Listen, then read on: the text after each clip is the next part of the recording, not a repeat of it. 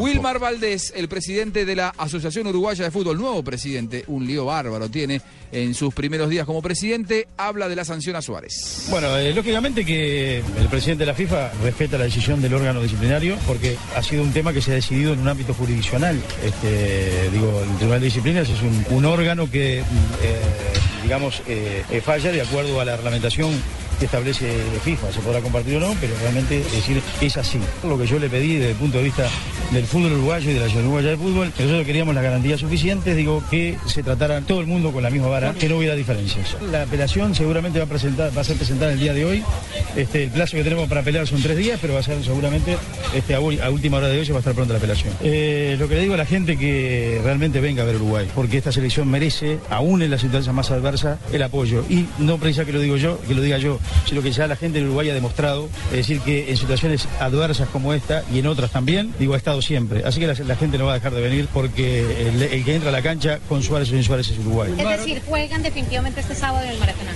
Sí, sí, como no, por supuesto. Pero para mí es una decisión totalmente exagerada. Es decir, no, no tengo la menor duda en función de los elementos que había en esta oportunidad. Luis ya ha pagado por otras, por otras este, infracciones que ha cometido. Entonces no se lo puede marcar de por vida. Es decir, es un, este, esto eh, eh, se fue a un tribunal, y había un elemento de prueba, para nosotros no era lo, lo, contundente como para tener una sanción de esta, ni mucho menos. ¿Cuáles fueron las pruebas que presentó la FIFA como para tomar esta determinación? Un eh, video, solamente un video. Los árbitros, por ejemplo, no está reflejado ningún informe de los oficiales del partido, tanto árbitro como línea, como eh, cuarto árbitro. No hay absolutamente ninguna mención, es decir, al hecho. ¿Está jugador anímicamente? Eh, mirá, Luis, eh, yo no he tomado contacto con él, te lo voy a reiterar por, por, por, por este, por, estar acá, por estar en permanentes reuniones.